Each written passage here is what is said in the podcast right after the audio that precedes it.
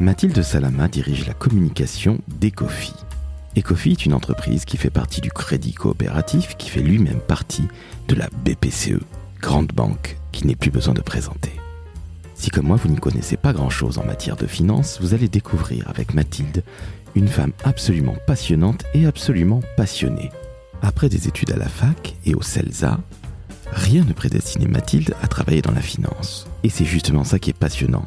Elle découvre un secteur dans lequel elle devait effectuer une mission de trois mois. Et aujourd'hui, 20 ans après, elle est toujours dans ce secteur qui la passionne.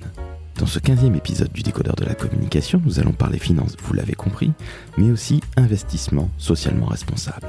Mathilde vous définira ça bien mieux que moi, et vous verrez, cela prouve que non seulement la finance n'est pas un métier de pourri, mais qu'elle peut aussi contribuer au bien-être de la planète et des hommes qui vivent dessus. Je suis Laurent François, fondateur et dirigeant de l'agence Maverick, et j'espère que vous apprécierez ce nouvel épisode du décodeur de la communication. N'hésitez pas à noter 5 étoiles sur Apple Podcast, à partager et à commenter. Je vous laisse d'ici là avec Mathilde Salama, directrice communication chez Ecofi.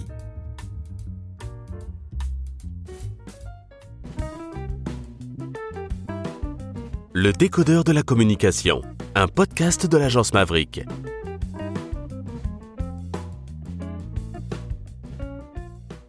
Salut Mathilde, Bonjour, comment ça va? Très bien. Merci à toi de me recevoir chez Ecofi. Bah, merci euh, de m'interviewer. Alors Mathilde, nous allons rentrer très vite dans le vif du sujet. Tu es directrice de la communication et de la RSE chez Ecofi, mais peux-tu nous présenter quand même cette belle entreprise qui est Ecofi, s'il te plaît?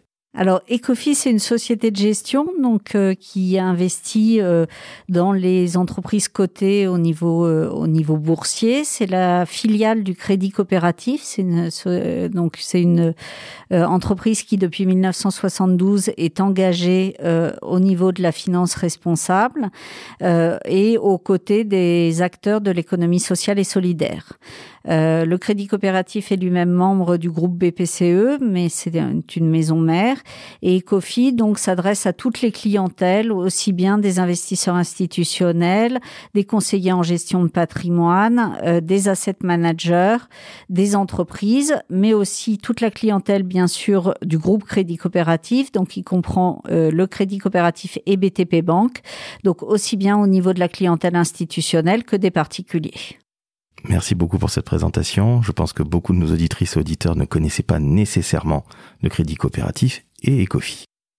Oui, c'est vrai qu'on est euh, assez discret. Pourtant, euh, le Crédit Coopératif est une banque qui existe depuis 120 ans. Mais au départ, c'était une banque qui était euh, dédiée aux personnes morales. Et donc, elle s'est ouverte aux, particuliers en quête de sens, qui veulent concilier performance et sens dans leur placement. Ces dernières années, il y a eu notamment, ce qui était assez drôle, en fait, Cantona, qui a appelé à sortir l'argent de toutes les banques et qui a conseillé d'aller notamment, principalement au crédit coopératif. Donc ça a fait une publicité, mais pas seulement le crédit coopératif a aussi voulu euh, proposer ses services euh, de finances engagées justement aux particuliers. Merci Eric Cantona qui vous a fait un super euh, coup de pub. Hein. Ouais, gratuit. C'est bien la, la communication gratuite, c'est toujours bien. C'est toujours sympathique, surtout avec un VIP comme ça, surtout avec un type qui représente des vraies valeurs euh, qui sortent un peu de l'ordinaire par rapport à tous nos amis footballeurs, même si c'était il y a 25 ans qu'il exerçait, mais c'est une pub incroyable. Bah, en fait, c'est parce que le crédit coopératif est aligné dans ses valeurs que le que Eric Cantona a considéré que c'était une banque euh, sérieuse et qui euh, ne faisait pas ni greenwashing, ni washing, ni tout ça, mais qui est une vraie une banque qui est vraiment engagée depuis 120 ans sur les valeurs de l'économie sociale et solidaire. Bon, ben on commence très très fort. Tu vois, on parle d'Ecofi, on parle du, du crédit coopératif et d'Eric Cantona. Je ne m'attendais pas à ça. Merci beaucoup. Ah, il y a toujours des surprises. On est bien d'accord. Rentrons dans le vif du sujet.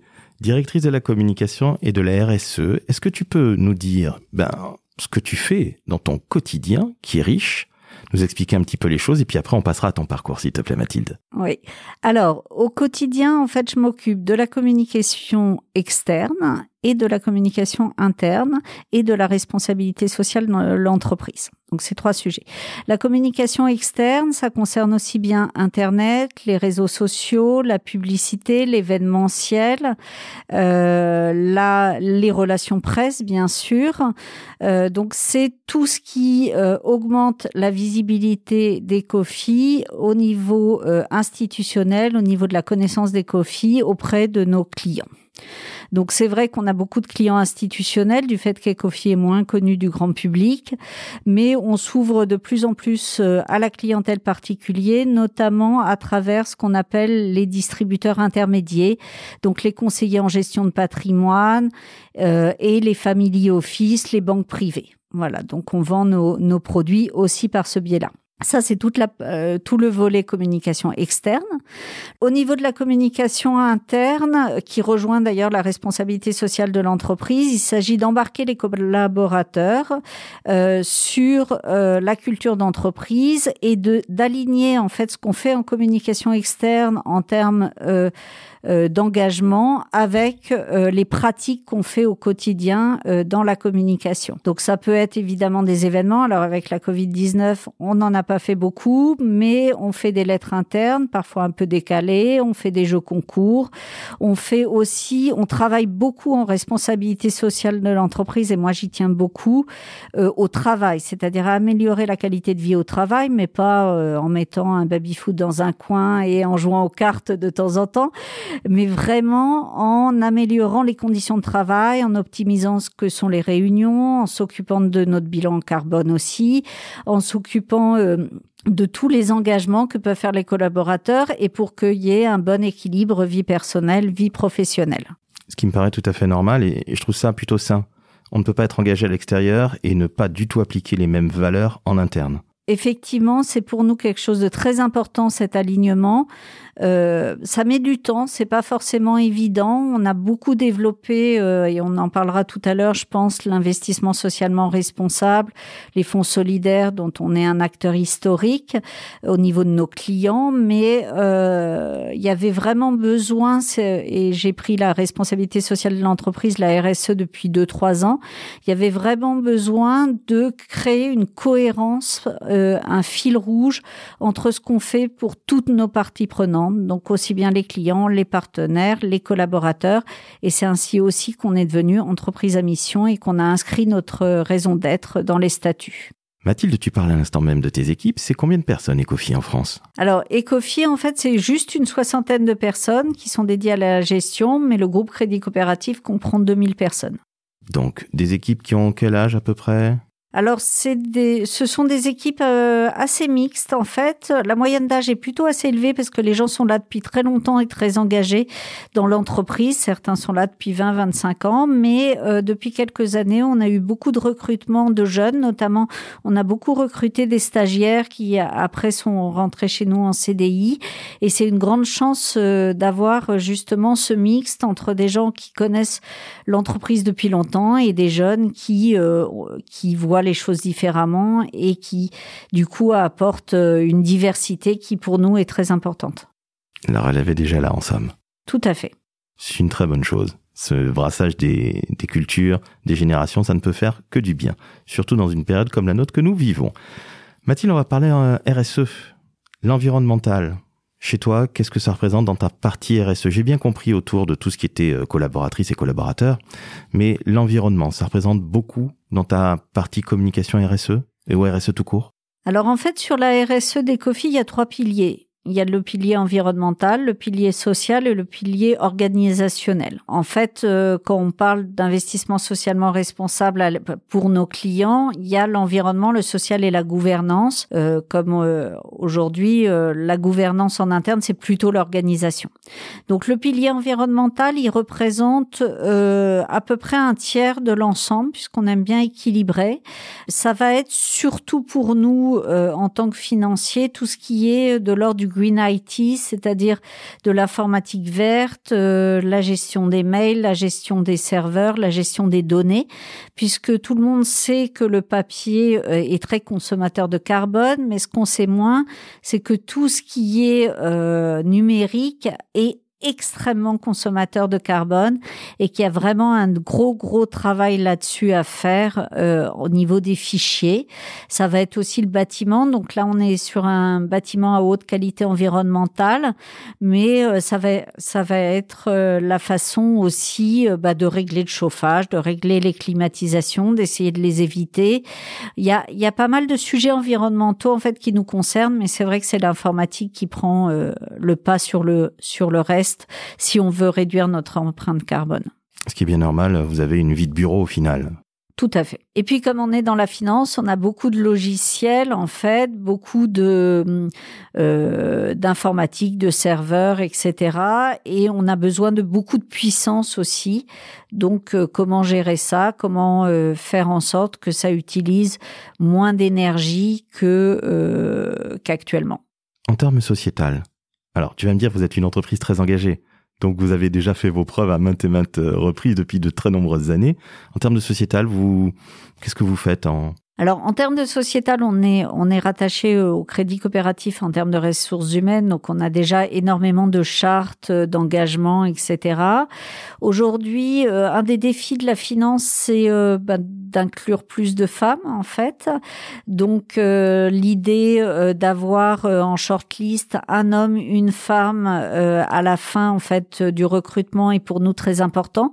On n'est pas obligé d'avoir des, des femmes, on va pas forcer, mais par contre, s'obliger à inclure des femmes dans le processus. Ça va être pareil pour des conférences qu'on organise. Donc il y a le terme euh, de la parité qui pour nous est très important. Euh, il y a d'autres sujets qui sont très importants sur euh, la manière de mieux communiquer ensemble, de mieux partager l'information, le fait d'impliquer les collaborateurs. et ça c'est quelque chose qu'on est en train de développer très fortement sur le collaboratif. On est euh, dans une société qui doucement, mais j'espère sûrement, passe du, euh, enfin, du management vertical au management horizontal. Et donc, la volonté, c'est d'inclure les collaborateurs dans les différents projets. C'est par exemple ce qu'on a fait quand on a défini la raison d'être. On a fait des ateliers avec les collaborateurs, euh, une quinzaine de collaborateurs, donc sur 60, qui avaient été choisis par les managers. Et au final, il y a eu 40 personnes qui ont participé à la rédaction de notre raison d'être avec le conseil de surveillance, avec notre comité éthique, etc. Donc, la volonté, c'est effectivement d'être de plus en plus collaboratif et dans nos objectifs euh, environnementaux et sociaux inscrits dans nos statuts, il y a une politique RSE ambitieuse et il y a aussi le partage de la valeur créée. Donc ça peut aller jusqu'à des indicateurs sur euh, les ratios de salaire, etc. entre euh, les entre le plus haut et le plus bas salaire, par exemple. Parlons maintenant des placements que vous proposez à vos clients. Il y a un terme qui s'appelle ISR, investissement socialement responsable. Est-ce que tu peux nous le définir? Parce que c'est pas tout le monde qui est euh, forcément au courant de ce de ce terme-là parce que cela représente des choses très très nobles et on est loin de mon ennemi c'est la finance d'une certaine personne qu'on ne nommera pas. Donc justement, est-ce que tu peux nous en parler de l'ISR s'il te plaît Mathilde? Oui, avec plaisir. Alors, l'investissement socialement responsable est un processus qui permet en fait d'ajouter à l'analyse financière traditionnelle que donc les gérants ont toujours fait pour choisir une entreprise en bourse. Ben, on analyse ses bilans, son business model, etc. Donc à l'analyse financière, on ajoute une analyse extra-financière, donc qui, qui est l'analyse des enjeux environnementaux, sociaux et de gouvernance. Ça veut dire comment sur ces trois enjeux, ESG, elle euh, agit comment elle fait bouger les lignes et comment elle s'engage. Et donc ce processus pour nous se fait en amont de l'analyse financière. Donc les gérants n'ont pas le droit d'investir dans un certain nombre de sociétés qu'on considère comme non vertueuses. Et donc on essaye de sélectionner un panel dans lequel ils peuvent investir, enfin qu'ils peuvent analyser en tout cas pour mettre dans leur portefeuille, mais qui soient les plus vertueuses sur ces trois enjeux. Donc c'est assez drastique. Si ce n'est pas vertueux, pas d'investissement. Alors c'est drastique tout à fait, mais c'est encore plus drastique puisqu'il y a des exclusions sectorielles comme le charbon, les jeux d'argent, l'armement, les armements controversés et le tabac. Donc c'est des secteurs qu'on exclut d'office. On exclut aussi les entreprises qui ont leur siège social dans un paradis fiscal. Alors on ne va pas exclure celles qui sont nées dans un paradis fiscal. Je pense à Nestlé qui est né en Suisse. On va pas lui reprocher d'être né en Suisse, mais on va exclure toutes les entreprises qui effectivement ont mis leur euh, siège social pour des raisons de fiscalité évidentes dans un paradis fiscal. Et on va exclure aussi toutes les entreprises qui ont des fortes controverses. Alors une controverse, c'est un terme un peu technique, mais en fait c'est assez simple, c'est un incident majeur. Donc ça peut être euh, la pollution, l'éthique des affaires, etc. Et donc les entreprises, donc c'est basé, toute cette analyse est basée sur plus de 300 critères. Hein. C'est pas juste j'aime pas ou mon cousin s'est fait licencier, etc. C'est pas des ragots même si on, ça fait aussi partie, le bruit, ce bruit-là fait aussi partie, mais c'est, on travaille avec des agences de notation qui vraiment analysent les entreprises et analysent les entreprises sur ce qu'elles disent, mais surtout sur ce qu'elles font. On est très attentif à ce qu'elles font.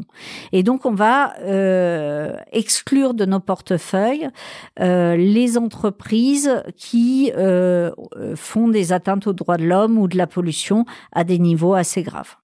Merci beaucoup pour ces informations, c'est absolument passionnant. Me vient une question. J'en reviens à ton métier. La finance est un monde d'hommes, tu le disais à l'instant même que vous faisiez un petit peu d'efforts, voire de beaux efforts, pour que justement il y ait plus de femmes, mais tu diriges la communication. Vous êtes deux à la communication, si je ne dis pas de bêtises, dans une entreprise d'une soixantaine de personnes. Comment est prise la communication chez Ecofi? Est-ce qu'on se dit que c'est absolument essentiel, ce qui ne m'étonnerait pas vu tous vos engagements, ou est-ce qu'au contraire, euh, c'est une fonction comme les autres supports classiques? Alors non, la, communication est une fonction essentielle au sein des COFI. On est rattaché à la direction du développement qui fait partie du comité de direction.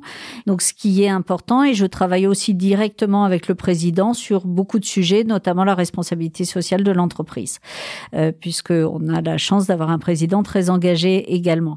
Et donc euh, la communication est pas du tout considéré comme une euh, activité annexe. Je trouve que d'ailleurs aujourd'hui, c'est de moins en moins le cas. Ça fait euh, plus de 25 ans que je suis dans le métier. Et quand j'ai commencé, quand il y avait une crise, on coupait systématiquement les budgets de communication. Aujourd'hui, euh, c'est de moins en moins le cas, voire même dans la période, par exemple, de Covid, on a maintenu et on a essayé vraiment euh, de d'axer notre stratégie sur une communication forte pour garder le lien avec nos clients. Euh, et la communication a beaucoup changé, mais euh, effectivement, c'est important qu'elle soit au cœur euh, de la stratégie et qu'elle soit considérée comme un outil euh, essentiel au développement de l'entreprise. La communication est un métier, un vrai métier. Tout à fait. Pas une occupation sympathique. Je ne te contredirai pas là-dessus. Trop aimable, Mathilde. Merci à toi. Alors justement, tu sais que nous sommes écoutés par des jeunes que nous ne sommes plus, toi et moi, on peut le dire. Hélas, c'est ainsi. Quel conseil donnerais-tu, Mathilde, à une jeune femme ou un jeune homme qui veut se lancer dans les métiers de la communication, du marketing ou du digital, la com au sens le plus large du terme euh, le premier conseil que je donnerais, c'est de regarder comment est structurée l'entreprise et euh, quelle est la place de la communication dans l'organigramme de l'entreprise. Je pense que ça donne un bon indicateur de euh, de l'engagement de l'entreprise envers la communication et de enfin de du fait de de mettre la communication comme un vrai outil ou de considérer que c'est un outil annexe. Je pense que et je pense que du fait de travailler en, en termes de communication, plus on est proche de la présidence et plus c'est intéressant. C'est euh, parce que la dimension de communication, pour moi, elle est double. Il y a une dimension stratégique et il y a une dimension opérationnelle. L'idéal, c'est de pouvoir, de savoir faire les deux.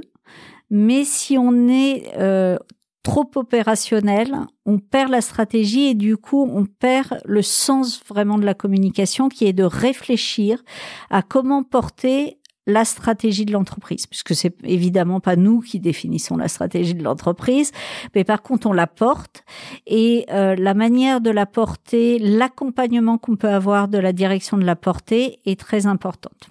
Le deuxième conseil que je donnerais, c'est de pas se spécialiser tout de suite. Je trouve que euh, dans des grandes entreprises, souvent, on va soit faire des relations presse, soit de l'événementiel, soit de la publicité, soit des réseaux sociaux, etc. Il y a des postes comme ça. Dans la mesure du possible, je trouve que c'est quand même beaucoup plus enrichissant et du coup absolument nécessaire d'avoir une vision 360 de la communication et euh, de toucher à tout. Puisqu'il faut jamais oublier que que ce soit les relations presse, l'événementiel, euh, euh, les réseaux sociaux même, ce sont des outils. C'est-à-dire que ce ne sont pas, ce sont des outils de communication, mais c'est pas la communication. La communication, c'est réfléchir à la manière dont on va montrer l'alignement et la cohérence d'une entreprise dans toutes les actions qu'elle fait. Et c'est de cette euh, convergence de d'outils de communication qui vont tous dire la même chose de manière différente à des gens différents que va naître une vraie cohérence d'entreprise et euh, la valorisation en fait de l'image et de, du lien émotionnel qu'on peut avoir avec l'entreprise. Donc je pense que c'est très important d'être touche à tout, quitte à se spécialiser ensuite.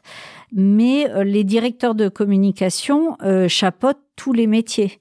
Encore une fois, la communication, c'est un métier, c'est pas uniquement des jolies couleurs, c'est pas uniquement des paillettes et des cocktails c'est un vrai métier stratège. Exactement. Je pense qu'il faut jamais l'oublier. Si j'ai un conseil à donner aux jeunes, c'est euh, soyez opérationnels. Euh, plus vous savez utiliser les outils, les InDesign, etc., plus vous pouvez euh, créer vous-même, quitte à après se faire aider. Mais n'oublions jamais les agences qui nous accompagnent dans la réflexion, qui prennent de la hauteur. N'oublions jamais de prendre de la hauteur, de prendre du recul, de regarder qu'est-ce qu'on dit, comment on le dit et à qui on le dit et que tout ça soit au service de ce qu'est l'entreprise. Et aujourd'hui, je pense qu'il y a une démarche des entreprises qui est absolument nécessaire, c'est la démarche de la preuve. Euh, en devenant entreprise à mission, nous, on a euh, quatre objectifs environnementaux et sociaux dans nos statuts, mais on a aussi des indicateurs concrets derrière et on a des vérifications par des tiers indépendants. Donc, on est obligé d'avoir des preuves de ce qu'on dit. Quand on dit qu'on fait de la finance engagée, avoir des preuves. La réglementation nous regarde de plus en plus. Et donc, je pense que c'est très important d'avoir cette vision stratégique de la communication. C'est euh, c'est pas juste de dire ce qu'on a envie de dire au moment où on a envie de dire, mais c'est vraiment un fil qui se tire et après choisir le bon outil pour le faire. Le bon angle et de la cohésion, évidemment. Évidemment. Beaucoup de cohésion. Parlons de ta formation très brièvement. Celsa, mais auparavant, tu fais la fac, c'est ça? Oui. Alors, en fait, j'avais envie de faire le CELSA euh, dès le départ, mais euh, je n'étais pas assez bonne élève pour l'intégrer juste après le bac. Et du coup, j'ai fait une maîtrise de socio-économique. Donc, en fait, j'ai fait euh, socio, philo, linguistique, psycho la première année. Après, j'ai fait socio, philo, en deuxième année. J'ai fini par euh, un DUG à l'époque, donc euh, je sais plus. Euh, un bac plus deux, on va un bac plus deux, voilà, de, de sociologie. Et j'ai choisi l'option économique, puis une maîtrise de sociologie économique. Et après, j'ai passé le concours du CELSA. Comment tu es arrivé dans la finance par hasard? Alors oui, euh, après le CELSA, donc comme euh, la plupart des gens qui font de la communication, surtout, euh, je pense à mon époque, les agences étaient des stars. Donc j'ai voulu aller en agence, j'ai fait un stage chez McCarran Erickson, je sais même pas si ça existe encore, mais voilà. Et après c'était la guerre du Golfe, donc ça a été un tout petit peu long, mais bon, j'avais mon mémoire à faire. et je suis rentrée dans une autre agence, une petite agence B2B, donc où j'ai travaillé un an et demi. C'était très intéressant. Et en fait euh, euh, j'ai été licenciée euh, économiquement. Bon, j'avais 27 ans, j'avais pas d'enfant et le temps devant moi. Et du coup, j'ai réfléchi à ce que je voulais faire. Et puis, on m'a proposé de faire trois mois de mission dans la finance. Alors vraiment, je connaissais pas du tout. Bon, j'avais quand même ma maîtrise de socio-économique, mais c'était pas du tout un secteur dans lequel j'avais envie d'aller. Et puis, bah, j'y suis allée pour trois mois et ça fait 20 ans. Donc euh, c'est en fait euh, c'est un secteur qui est passionnant. C'est un secteur qui bouge tout le temps, qui bouge en fonction de l'économie, qui bouge en fonction des marchés. Qui c'est un secteur qui est mal aimé. Donc en termes de communication, moi je trouve ça passionnant de de montrer que euh, bah, tous les financiers ne sont pas des pourris, qu'on peut euh, faire de la finance et le faire bien, comme tous les métiers d'ailleurs, qu'on peut le faire bien ou mal, et qu'il y a des manières de faire de la finance euh, de manière engagée, en faisant attention aux investissements qu'on fait, aux entreprises qu'on met en portefeuille, en ayant une proximité client, une traçabilité la plus forte possible. On n'est jamais dans la transparence totale, mais une traçabilité, et puis de pas communiquer sur tout et n'importe quoi, mais de regarder s'il y a les points d'appui de l'entreprise pour communiquer. Mathilde, une dernière question. C'est pas du tout une question piège, je te le dis par avance. Qu'est-ce que tu préfères dans ton métier? Écrire. En fait, euh, j'aime la communication pour l'écriture. Alors aujourd'hui, on écrit, on dit qu'on écrit de moins en moins. Je trouve que c'est faux parce que par exemple, quand on crée une vidéo d'une minute trente, le scénario doit être vraiment ciselé, doit être euh, très très pointu. Quand on relit des situations presse, quand on doit être précis sur les mots qu'on dit aux journalistes, quand on écrit un communiqué de presse, on doit être le plus percutant possible, dans le moins de mots possible. Et donc au contraire, on doit aller le mot le plus juste. Euh, et la langue française est d'une richesse incroyable pour ça. Eh bien, écoute, Mathilde, je te remercie. On se quitte là-dessus. C'est absolument génial d'avoir une DIRCOM qui me dise j'adore écrire. Je, je partage à 300% ton point de vue. Euh, nos métiers évoluent, tu l'as dit toi-même. Tu travailles dans un métier qui est mal aimé. Les pourris, les riches, euh, la finance c'est mon ennemi, blablabla. Sauf que tu et passionné par ton métier. Ça s'entend. J'ai l'impression que tu es très heureuse dans cette entreprise où les gens restent, donc c'est déjà un très bon signe. Oui, tout à fait. Ça, se voit, ça s'entend. Alors vous ne nous voyez pas, mais Mathilde sourit, elle a souri malgré son masque, elle a tout le temps souri. elle est super heureuse d'être chez, chez Ecofi. Donc je te remercie pour ton accueil qui est extrêmement chaleureux et qui est à l'image de ta personne. Merci encore Mathilde. Merci à toi. Chers amis, vous le savez bien, je fais toujours ma petite publicité. Allez noter sur Apple Podcast 5 étoiles, vous commentez, vous partagez et vous dites que le décodeur de la communication est évidemment le podcast sur les métiers de la com, du marketing et du digital le plus sensationnel du monde, évidemment. Mathilde, je te remercie encore une fois et je te dis à très bientôt, je l'espère. À très bientôt et merci encore. Je t'en prie, c'était avec grand plaisir. Ciao ciao